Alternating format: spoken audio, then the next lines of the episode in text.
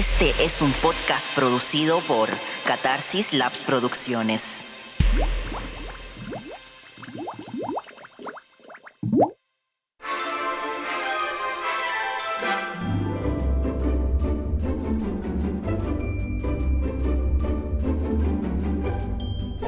Hola a todos, bienvenidos a Art Pop Cinema, el podcast del club de cine Art Pop Cinema, donde nos reunimos a conversar sobre el séptimo arte.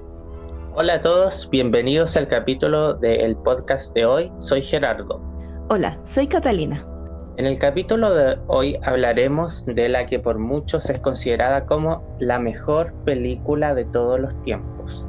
Hablamos, por supuesto, que de El Ciudadano Kane de Orson Welles y haremos un versus con la última película de David Fincher que se trata sobre la realización de este mítico film llamada Mank. El primero de mayo del año 1941 se estrenó la película Ciudadano Kane del director, actor, productor y guionista Orson Welles. 80 años después, la cinta sigue considerándose una obra maestra que dividió la historia del cine norteamericano. De hecho, durante muchas décadas fue considerada la mejor película de la historia. Solo hace un par de años el ranking cambió, dando el primer lugar a Vertigo de Hitchcock. Efectivamente, por lo menos desde los 60, cuando empezaron las primeras generaciones de cineastas a formarse en la universidad, le dieron el podio a esta película que fue incomprendida por muchos en su momento y luego fue comparada con lo que fue El Quijote, digamos la literatura. Pero es necesario decir que al momento de su estreno no fue un éxito de la crítica, fracasó Citizen Kane en recuperar su costo en la taquilla, la película cayó en el olvido poco después, y como mencionábamos, su reputación mejoró primero con la crítica francesa, estos señores de la Nobel Bach, y sobre todo después eh, con su reestreno en Norteamérica el 56. De hecho, cuenta la leyenda de que el, primer rollo de Citizen Kane se exhibió en una carpa o en un lugar y se quemó. Era como una película maldita. Sí, de hecho, para agregar un dato freak, hasta bien avanzado la, la segunda mitad del siglo XX, era una costumbre muy grande que las películas se reestrenaran. De hecho, muchas de las ganancias provenían más bien del reestreno a que del primer estreno original. De hecho, por ejemplo, a mí que me gusta mucho Disney o Disney, una de sus tácticas más importantes era el tema del reestreno. Y por eso ellos estaban tan en contra o quizás temerosos de cuando empezaron a venderse eh, las películas en VHS, el también sumarse a esta nueva moda, porque al final tener o dar estas películas a libre disposición para que la gente las pudiera ver en sus casas impedía a final de cuentas que pudieran hacer estos reestrenos. Después de haber cerrado como ese dato freak, es súper importante hablar de Ciudadano Kane desde un punto de vista técnico. La película fue innovadora por varias cosas. Primero porque usó de grandes angulares, de una profundidad de campo, pero sobre todo también de técnicas narrativas como por ejemplo flashback o salto al pasado, que fueron herramientas finalmente técnicas, pero también narrativas muy innovadoras. A esto se refería Gerardo cuando hablaba de que se le compara un poco con el Quijote en la literatura. En la literatura hay un antes y un después que lo marca el Quijote, en el que todo cambia tanto en la forma en la que se hace, el lado técnico, como también el contenido detrás, que es el lado narrativo. El Ciudadano Kane fue eso en el cine y para todas las personas que no lo han visto, de verdad se van a, impresionar si es que hacen una comparación en las películas pre y post Ciudadano Kane. De todas maneras, es preciso mencionar que el año 39 se estrenó la película La diligencia de John Ford y Wells era un gran fanático de John Ford y cuando le preguntaron en quién o en qué se inspiró para hacer El Ciudadano Kane dijo que en John Ford y John Ford es el padre del clasicismo y evidentemente que El Ciudadano Kane es una película rupturista, eh, moderna, postmoderna en ese sentido. Bueno, Wells dirigió y actuó en la película con solo 26 años. El ciudadano Kane es Orson Welles. Se supone que escribió el guion, también ya vamos a entrar en esa discusión a propósito de Mank. Y eh, se plasma en esta película la relación entre el poder y los medios de comunicación. El personaje principal, ficticio, ¿no? Es Charles Foster Kane, que utiliza su periódico para inquirir con fines propagandísticos a favor de campañas de interés personal y como herramienta para acabar con sus enemigos políticos. Tras el éxito de Wells en el teatro con la compañía Mercury y su controvertida emisión radiofónica de la Guerra de los Mundos de 1938, que básicamente él, con una voz muy calofriante, leyó La Guerra de los Mundos en un radioteatro, pero mucha gente pensó que era verdad. Esto se ve muy bien en una película de Woody Allen que se llama Días de Radio. O sea, esto caló profundísimo. Entonces Hollywood acudió a este genio, por lo que firmó un contrato con la mítica productora de aquel entonces, RKO Pictures, el año 39, y le dieron libertad total, absoluta, algo total y completamente inédito para esa fecha para que hiciera lo que él quisiera, para que desarrollara su propia historia, usara el reparto que él le diera la gana, equipos de rodaje, algo, pero muy poco frecuente para un director Nobel. De hecho, directores consagrados en esa época, como un Michael Curtis, por ejemplo, un George Cukor, tenían bastantes restricciones que venían impuestas desde los estudios, porque se hacían muchas películas, casi como una fábrica de salchicha. Y después de dos intentos frustrados de concretar el proyecto, desarrolló el guion de Citizen Kane con Herman Mankiewicz, de quien vamos a hablar evidentemente a propósito de la película Mank. Algo que fue rupturista, la película Ciudadano Kane, además de, obviamente, lo impresionante que es que Wells, con solo 26 años, haya logrado hacer todo esto, y también esta, estas nuevas innovaciones técnicas y narrativas, hay un punto que es súper importante y es que el ciudadano Kane supuso una especie de crítica al uso de la prensa por los poderosos. Y de esta forma, evidentemente, lo que provocó esto es que el cine se empezara a preocupar más sobre temas críticos, empezara a involucrarse más quizás en temas mucho más profundos, mucho más controversiales y que en esa época en particular era súper importante porque evidentemente no está el acceso a los medios de comunicación de una forma masiva y que se pueda contrastar la información. Por lo tanto, es súper importante eh, en esta película el mostrar la enorme influencia que la prensa tiene en los ciudadanos y este fue el principal motivo que impulsa al personaje Kane a comprar el diario que se llama Inker pensando inicialmente en dar una voz al pueblo, pero después en la película vamos viendo cómo va dándose cuenta del poder que tiene el ser el poseedor de la voz que llega finalmente a, los ciudadanos y la gran importancia que tiene lo que se publica se refleja en la obsesión que muestra al protagonista con revisar personalmente todos los artículos. Claro, al final eh, por eso una película eh, muy política en ese sentido un dato interesante y no menor de esta película es que muchos expertos concuerdan en que Foss es una caricatura del empresario norteamericano William Randolph Hearst. De hecho, él se creyó, hubo como cierta polémica. Algunos dicen que por eso la película no fue tan exitosa, por ejemplo, a nivel de premio. Ese año ganó Que verte era mi valle de John Ford, el padre creativo de, de, Orson Welles, que es una estupenda película, pero va por riendas completamente separadas. Y bueno, Randolph Hearst justamente controlaba los diarios Examiner y Morning Journal y en el año 1898 precipitó la declaración de guerra hecha por Estados Unidos a España. Ese nivel de influencia tenían los periódicos en, esa, en ese entonces. De hecho, ¿tú sabes, Gerardo, el, cómo fue el que él hizo esta guerra finalmente? No, cuéntanos el dato histórico. Él mandó a un caricaturista a que eh, fuera a, observar a Cuba, creo que fue, el, mm, a barcos españoles. Y el, este periodista, eh, slash caricaturista, ilustrador, le dice, aquí no hay nada, está todo muy tranquilo, como no sé qué quieres que diga, si en este momento no está pasando nada. Y este señor le dice, no me importa, haz tu caricatura como si estuvieran enfrentándose. Entonces, de esa forma, le mostró a la ciudadanía y de paso también a los políticos que sí había un movimiento y que por lo tanto lo correcto era actuar y declararle la guerra a España.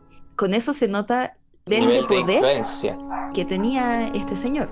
Y bueno, en base a esta película clásica, Queremos ahora contrastarla y hacer una especie de versus con una película que se estrenó el año 2020 en Netflix, la última película de David Fincher, el cual sin lugar a dudas es uno de los mejores directores de cine contemporáneos, pues nos ha regalado verdaderas joyas visuales y argumentales como Son Seven del año 1995, El Club de la Pelea del año 99, Social del año 2010, Y ahora estrena de la mano de la compañía Netflix la película Mank, la que trata de la vida del mítico productor y guionista de cine de los años 30 y 40, Herman Mankiewicz, o Mank, como le decían, que fue hermano del entonces exitoso director Joseph L. Mankiewicz, realizador de grandes obras como lo son Letter for Three Wives, All About Eve, ganando el Oscar a Mejor Director consecutivamente por ambas eh, películas. También él realizó Suddenly the Last Summer junto a Elizabeth Taylor, Montgomery Clift y Katherine Hepburn, y por supuesto que Cleopatra del año 63 con Elizabeth Taylor.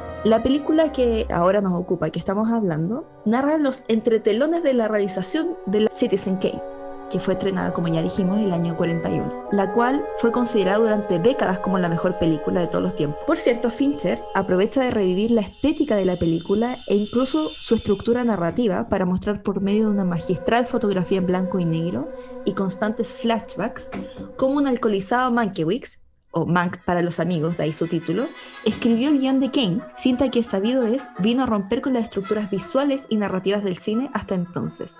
Es súper importante este lado técnico de la película, que no sé si Gerardo a ti te pasó lo mismo, pero técnicamente hablando, especialmente la fotografía, yo la encuentro preciosa. Sí, es preciosa. Y mm, evidentemente la película está muy bien cuidada para evidenciar que es un homenaje a final de cuentas a Ciudadano Kane y también a lo que era el mundo de Hollywood en los años 30 y 40.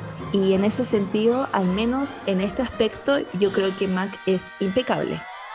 Sí, impecable, pero a la vez no es como una mera, un mero homenaje a la película del artista, sino que también es muy moderna en cuanto a que usa recursos que son, o más bien usa una crítica eh, ácida a la película.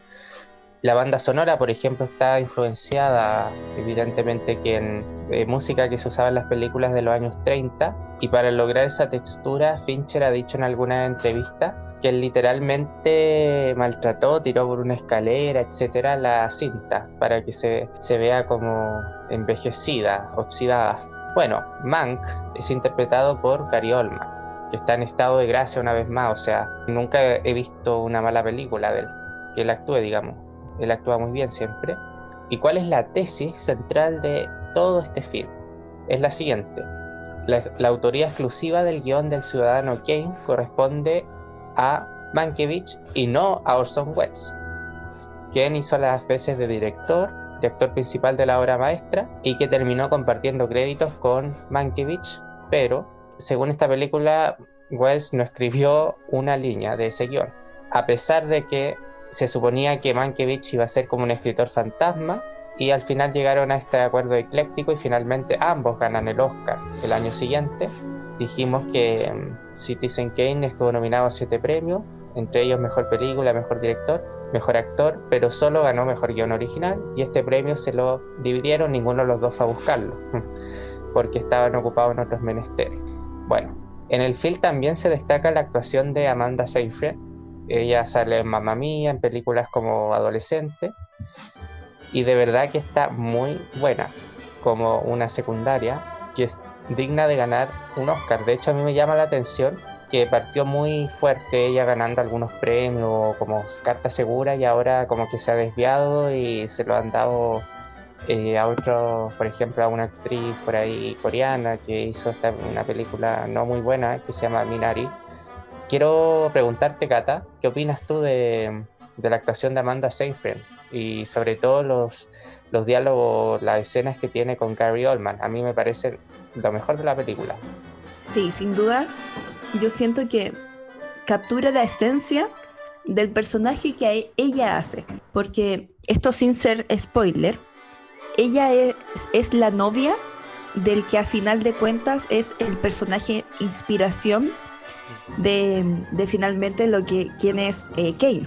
Eh, la película, que es una de las cosas que al menos también a mí me gustó técnicamente hablando, utiliza el recurso de mostrar a Mank en su cama haciendo el guion, porque él al principio de la película tiene un accidente y por lo tanto todo el guion lo construye estando en su cama con la pierna enyesada. Y Entonces él, sí, porque él es, él es un alcohólico. Entonces lo que hacen es, porque él solo escribe creo que como el año 39, 40, mm. el guion, y hacen flashbacks desde el año 30 y van haciendo flashback hasta más o menos el año 36. El personaje que hace a Amanda Seyfried es la novia de este señor, quien está inspirado finalmente en Charles Foster Kane. Ella lo que hace es, a final de cuentas, ser una especie de nexo entre ah, más bien Mank y William Randolph Hearst. Ella era la novia de Hearst. Lo que él hacía era ser parte del círculo social de Hearst el señor Mank. Entonces, gracias a él, a ser parte de este círculo social, él conoció de fondo no solo la personalidad, sino que también lo que hacían las personas como él y también lo que hacían las personas que estaban a cargo también de las productoras. De hecho, hay muchos personajes míticos que me encantó eso de Mank en la película. Y sinceramente creo que ese, ese sabor que le da Amanda es súper especial, sobre todo dentro de tanto personaje que tiene denota al final esa, esa esencia que tiene Kane de tan manipulador, tan, tan sucio eh, como entre la política, entre el afanes económicos. Y creo que ahí radica su gracia. Claro, ojalá le dieran el Oscar, se lo merece.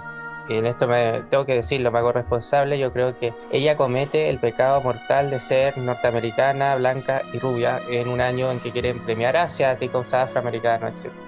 Bueno, con toda esta película se viene a sumar a la, a la prolija y fetichista tradición de Hollywood de realizar cintas del género conocido como metacine, es decir, cine dentro del cine en cuanto a crónicas que retratan de manera ficticia, como por ejemplo Cautivos del Mal de Vicente Mileni del año 52 o Singing in the Rain, la película favorita de Kata, eh, del mismo año o El artista del 2011 que ya hemos hablado y peleado respecto a esa película, eh, Los estratelones de la industria, o bien basándose en hechos reales como El aviador, perteneciendo Mank evidentemente a esta última. La película en comento se trata de un proyecto enteramente personal de Fincher, pues el guion es de autoría del padre de Fincher, que es Jack Fincher, quien había escrito anteriormente un guion para el biopic de Howard Hughes, que finalmente terminó siendo El aviador de Scorsese, que me parece que tú la viste hace poco, Cata. Y sin desviarnos, porque estamos hablando de Mank, ¿qué te pareció eh, la película? ¿Comparten universo? ¿No comparten universo? Yo creo que El aviador es mucho mejor. Sí, o sea, siento que em, comparte primero este como subgénero de la, del metacine. Metacine. Creo que ambas películas logran muy bien al final esto, el poder lograr incrustarse en la época y en la situación contextual en la que estaban viviendo. Y en ese sentido, sin, sin hacer un análisis de cada película ni, ni sus ventajas, desventajas, creo que ambas logran eso. Efectivamente. Y bueno, se cruzan por la autoría del guion, que al final, eh, otra vez el guion es acá lo problemático, al final eh, Jack Fincher, que falleció y esta película es un homenaje a él, eh, había escrito un, biopic sobre Howard Hughes. Bueno, por lo demás, Mank, junto a El curioso caso de Benjamin Button del año 2008, es una de las películas que no transcurre en el universo eminentemente fincheriano. O sea, recordemos que este, director ha hecho en El Club de la Lucha, un universo bien particular, con personajes bien identificables que podríamos denominar por lo mismo como una de las piezas más convencionales de este estilístico director. Él partió en el videoclip de cantantes como Madonna y él trasladó mucho de esta estética del videoclip a las películas, a las primeras películas, como Seven o Fight Club.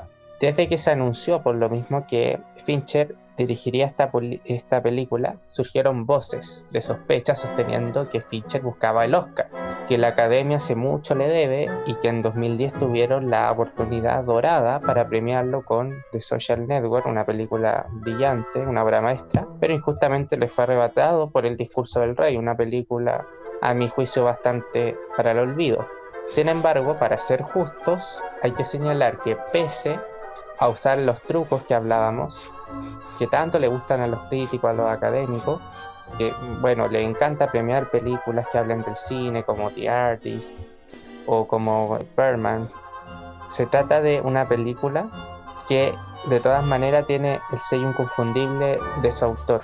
Es ácida, irónica, política, crítica, aunque use banda sonora eh, calcada de la época, no deja de ser inteligente, audaz esta realización y por lo demás muy radical, que es algo muy propio de Fincher. Sí, y sin embargo, y pese a que no es difícil de sostener que se trata de una película muy por sobre la media de las que se realizan hoy en día, no podemos desconocer que esta no es para todos los públicos ni paladares. En primer lugar, debido a la temática, reservada a un público interesado en el cine, y segundo, una vez dentro de la película de inmediato se nota de que se trata de una obra pretenciosa, con una clara tendencia al obra maestrismo contemporáneo, pero con cartas mucho menos lúdicas y atractivas, que fueron películas recientes de la misma tendencia como Roma, que le encanta a Gerardo y a mí no me gusta para nada. Pero en este sentido, al menos a mí me pasó la primera vez que la vi, yo estaba muy oxidada respecto al Ciudadano Kane. Además la vi en un momento en el que no le presté mucha atención y fue como, mm, eh, no muy buena. Pero después la segunda vez la vi después de haber revisto El Ciudadano Kane con cuidado y vi nuevamente Mank y me gustó mucho.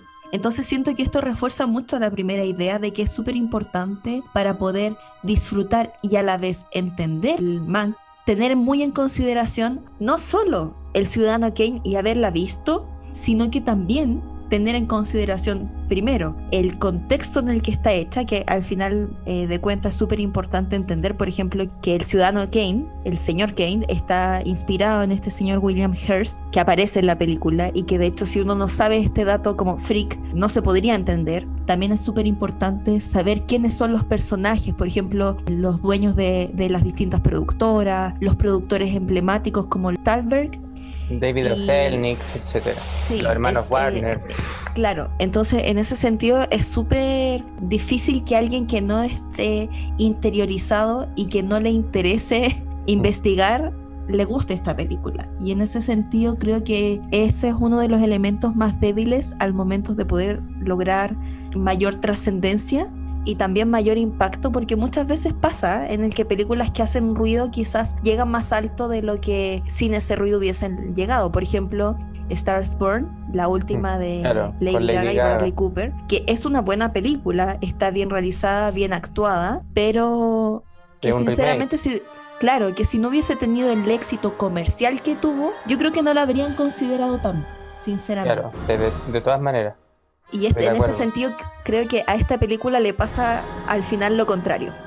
Y bueno, la película, al igual que una ópera, perfectamente podría decirse que se encuentra dividida en tres bloques o actos claramente diferenciados entre ellos, siendo el primero y el último los de mayor interés y dinamismo, y el intermedio el más lento y algo extraviado. En suma, se trata finalmente de una película en la que sobran los buenos momentos y las escenas de cine, en el más auténtico sentido del término, están muy bien realizadas, pero que en definitiva no termina de convencer por lo que ya hemos dicho. Y a final de cuentas, por decirlo de alguna forma, la suma de sus elementos no completan el todo. No obstante, para ser justos debemos reconocer que este tipo de, de, empresas, de proyectos, normalmente están destinadas a terminar muy bien o muy mal. Y en este caso cumple, y al menos a modo personal, a mí me gustó.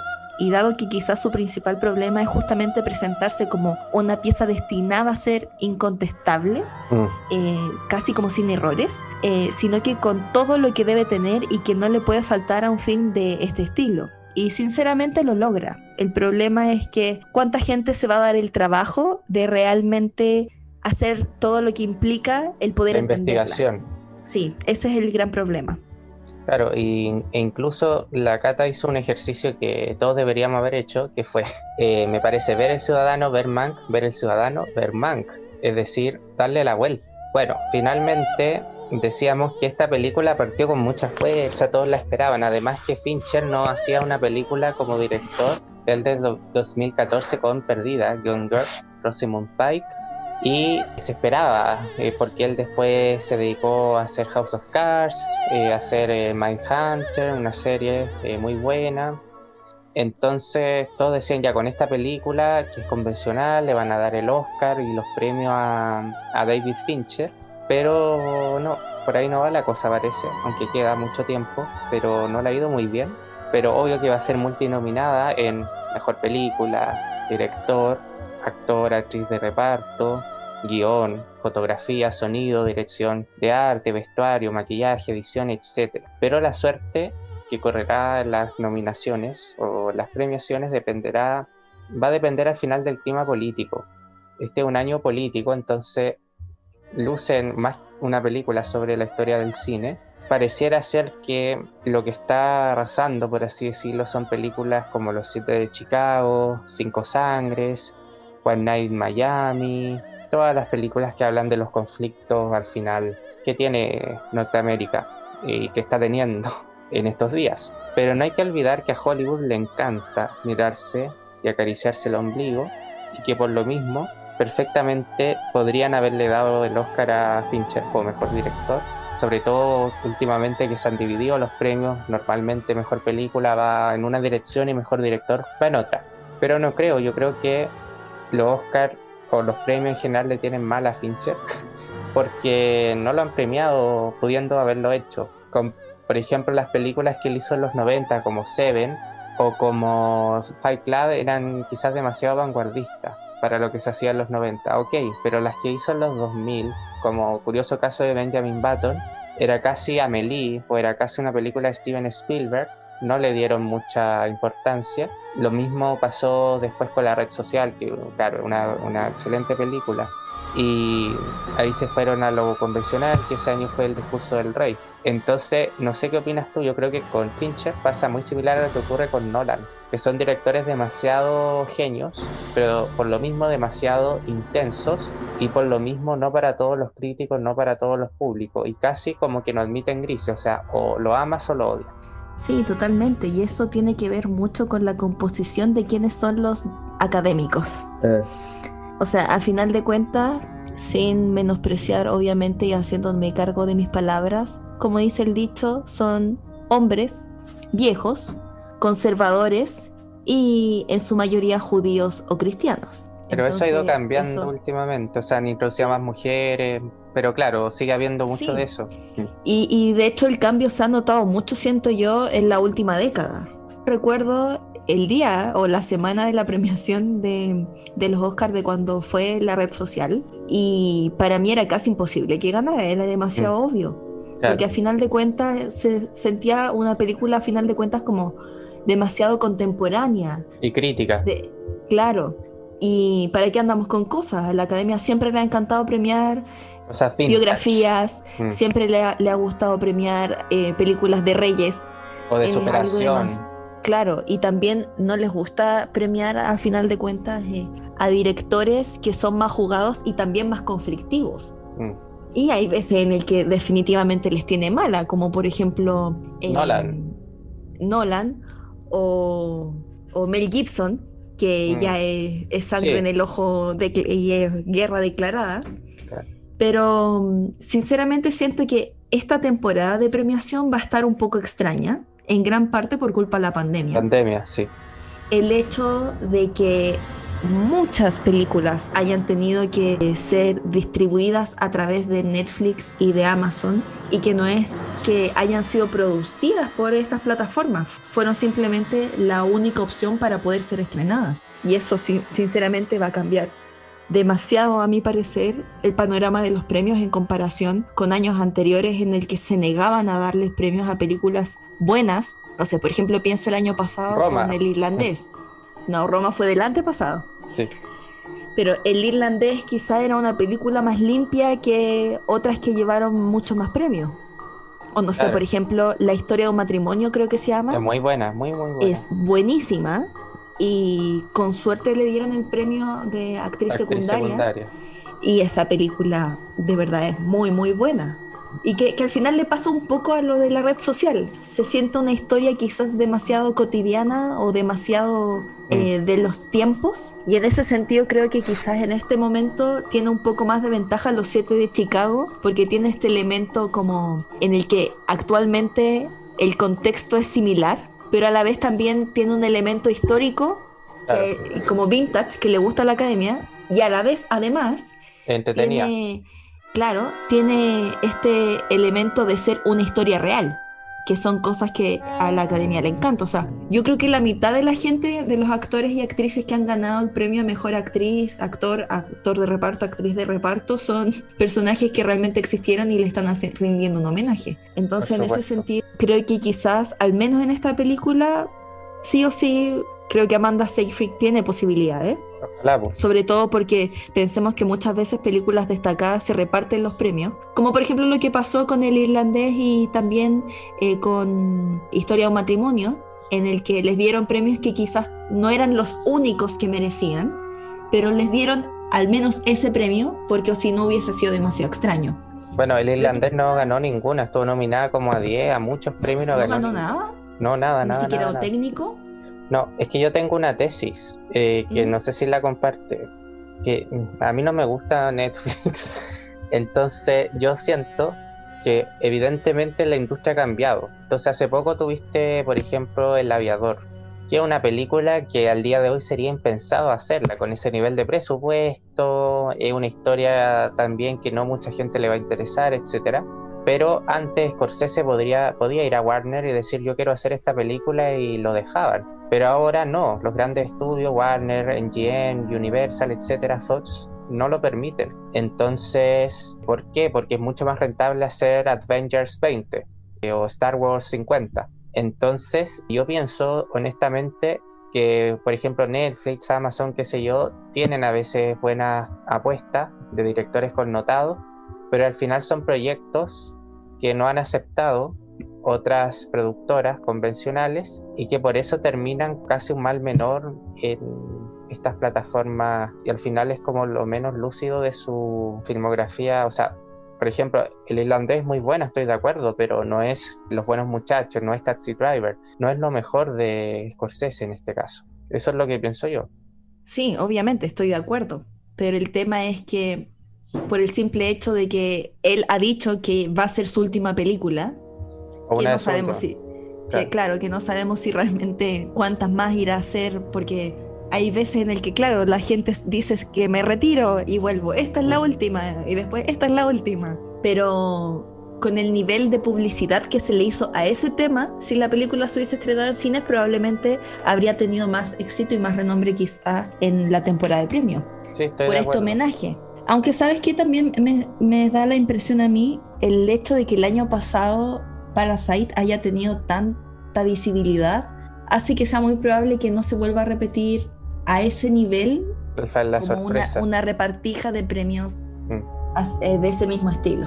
Es que Pero bueno, el año pasado se hizo una concesión bien importante porque hasta último minuto se dijo que iba a ganar 1917, que al igual que Man, que es una película técnicamente excelente, pero que en contenido no tiene mucho en sustancia. Lo otro era darle algún premio a las películas de Netflix, que la academia se resiste, y a que premiaron al final a una película surcoreana y uno dice, oh, qué progresista la academia, pero resulta que esa película fue de las más vistas en el año y fue la más vista de las nominadas. Entonces a la gente de la academia le interesa que se sigan cortando boletos y que al final se siga rentabilizando, eh, obviamente, el cine convencional, que este año, Cata tiene razón, prácticamente nadie fue al cine por pandemia en Estados Unidos, en Chile, en Europa, en todo el mundo, pero yo creo que se van a ir, esta es mi impresión, se van a ir más como a la tendencia de los festivales, dígase un Nomadland o películas de ese estilo, que a las plataformas, porque yo creo que lo que pasó el año pasado fue una concesión. Recordemos que el año antes pasado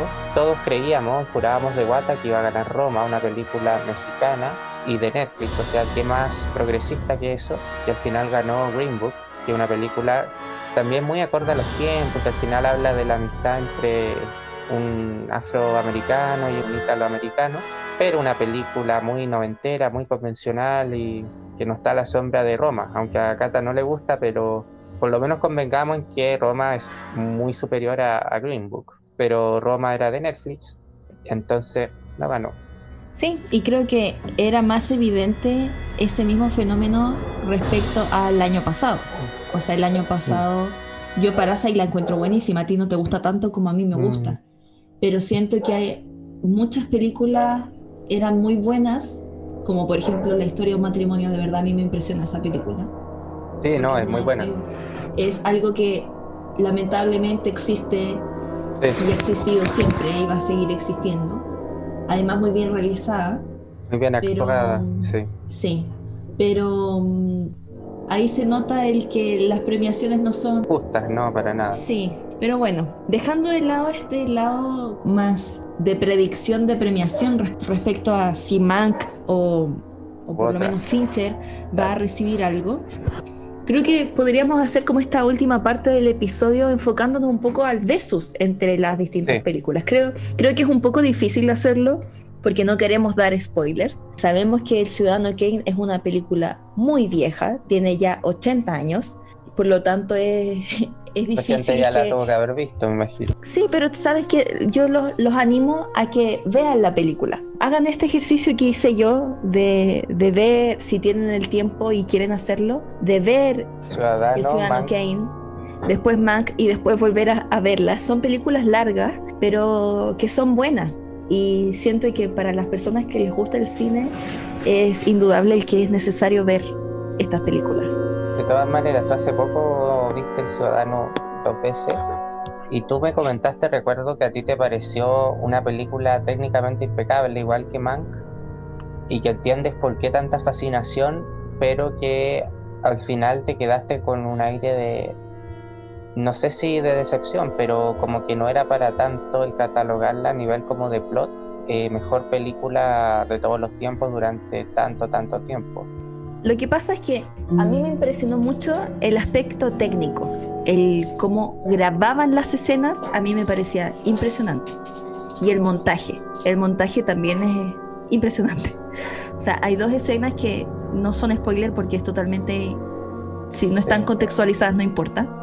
Hay una escena en la que muestran una fotografía y el Kane está hablando sobre esta fotografía y él de repente sale, se mete en la fotografía y sale y la fotografía como que está en, en movimiento. Es impresionante el cómo al final, considerando que es una película de 80 años de antigüedad, cómo las personas que realizaban las películas, los directores, los que planificaban toda este como coreografía de las escenas, eran mucho más pensadas, mucho más cuidadas. Y eso es porque al final no tenían justamente los recursos tecnológicos para abusar del montaje, por ejemplo. Tenían que, no tenían que derrochar en recursos. Entonces, creo que ese es uno, al final, eh, uno de los valores que para mí tuvo y que sin dudas, incluso sin verla con mucha atención, todo aquel que la vea va a darse cuenta de lo buena que técnicamente es y que se entiende al final que fue también rupturista por lo mismo. Claro, y lo moderna que luce, incluso hasta el día de hoy. De hecho, eh, Fincher iba a decir, eh, Wells, eh, literalmente se dice que inventó el contrapicado, es decir, cuando se ve a un personaje se enaltece. Entonces, él técnicamente con una sierra o con algún elemento similar picó el, el, suelo para poner las cámaras y que enfocaran al mismo, a Wells, ¿no es cierto?, hacia arriba, porque era la única manera de darle esa, ese visionado y esas eran cosas, o usaba grúas, eran cosas que en los años, en, los años 40, el año 41 era pero técnicamente eh, imposible de hacer, ni John Ford con todo el presupuesto lo hacía. Bueno, ¿te parece que pasemos a las recomendaciones? A mí en lo personal lo que me dejó esta película fueron ganas, ganas de ver películas de los años 30, los 40, yo creo que cumplió sí, como hacer este estudio. Sí, y por eso al final es una buena película porque nos invita a ver buenas películas. Entonces, bueno, es obvio que invitamos a ver Mank, que estamos hablando de ella, a ver Ciudadano Kane, para los que no la han visto, para formarse la propia opinión. Pero en general yo les quiero recomendar con Cata toda la obra de Orson Welles. Él tiene películas muy variadas, cine negro, eh, por ahí La Dama de Shanghai con la Rita Hayworth, tiene F de Falso, muchas, muchas películas. Y todas son en los ambiciosos Anderson, que hay también en, en Manca hay un guiño, y todas las películas tienen alguna propuesta, algunas podrán ser mejores, peores, algunas francamente incomprendidas, pero todas tienen algún elemento de novedad, porque Orson Welles fue un realizador por derecho propio. Y también ver películas de, que van de los años 30 a los 50, como las de Joseph Mankiewicz, el hermano de Herman Mankiewicz, que ya hablamos, Carta a tres esposas, todo sobre Eva, incluso Cleopatra, o sea, echar a volar un poco la imaginación y ver películas que al final son historia del cine en estado puro.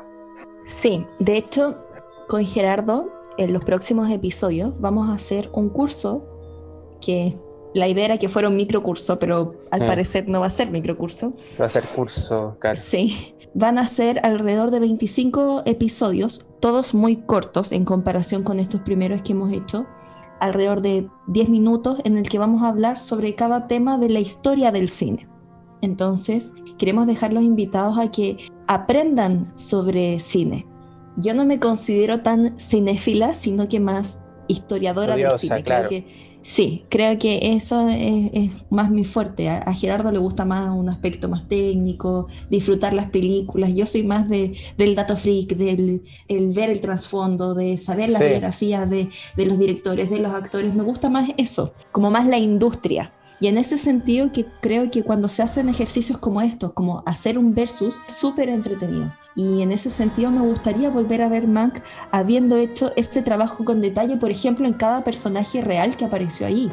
O sea, por ejemplo, el personaje al que hace Amanda Seyfried es un personaje súper interesante. Es esa actriz que existió en la vida real. Y también los mismos hechos, no solo biográficos, sino como también contextuales políticos, las consecuencias que las películas tuvieron en su época. Entonces, esa es mi recomendación. Si a ustedes les gusta disfrutar las películas, es fantástico, pero si tienen tiempo para estudiarlas, pero no estudiar un análisis de la película, sino que el trasfondo temático detrás, créanme que se van a maravillar porque abre muchos aspectos y a veces hace que se entienda aún mejor las películas. Por ejemplo, comparo con una película un poco más comercial como fue la de el año ya antepasado, Érase una vez en Hollywood de Tarantino esa película si uno la ve, la puede, eh, sin saber quiénes son los personajes, sin saber los guiños. La puede disfrutar igual. Claro, la puede disfrutar igual, es una película entretenida, pero cuando realmente tú sabes cuál es el tributo a cada historia detrás, por ejemplo, la secta de Charles eh, Manson. Cómo se cambia la historia en la película. Claro, el saber, no sé, por ejemplo, el cómo funcionaba en la industria del cine en esa década, el conocer cada personaje, ese tipo de cosas hace que la película, a final de cuentas, se disfrute mucho más. Entonces, esa es mi recomendación.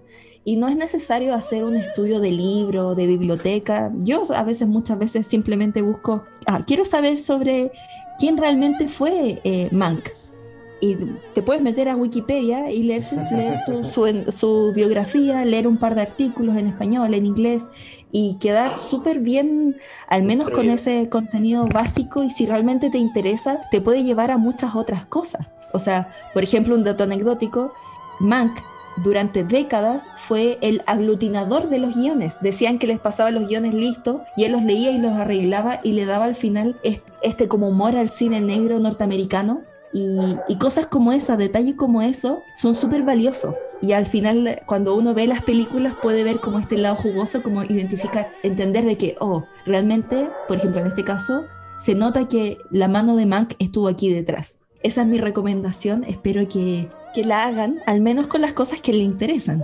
Con esto hemos llegado al final del capítulo. Como ya mencionamos hace un par de minutos atrás, estos primeros capítulos del podcast los dedicamos a hacer distintos aspectos de lo que es el contenido del podcast. Hablamos sobre un icono, hablamos sobre una reseña a una serie, ahora hacemos un versus a dos películas y lo que vamos a empezar a hacer ahora es este curso de historia en el que van a ser muchos episodios pero cortos para que puedan ver de forma bien separada las distintas temáticas. Así que esperamos que nos acompañen en este nuevo rumbo que van a ser varias semanas. Y bueno, esperamos que hayan disfrutado este episodio de Art Pop Cinema y nos acompañen la próxima semana con más temas de conversación. Les recordamos que nos sigan en nuestras redes sociales, en Instagram, Twitter y Facebook, como Art Pop Cinema, todos juntos, recuérdenlo.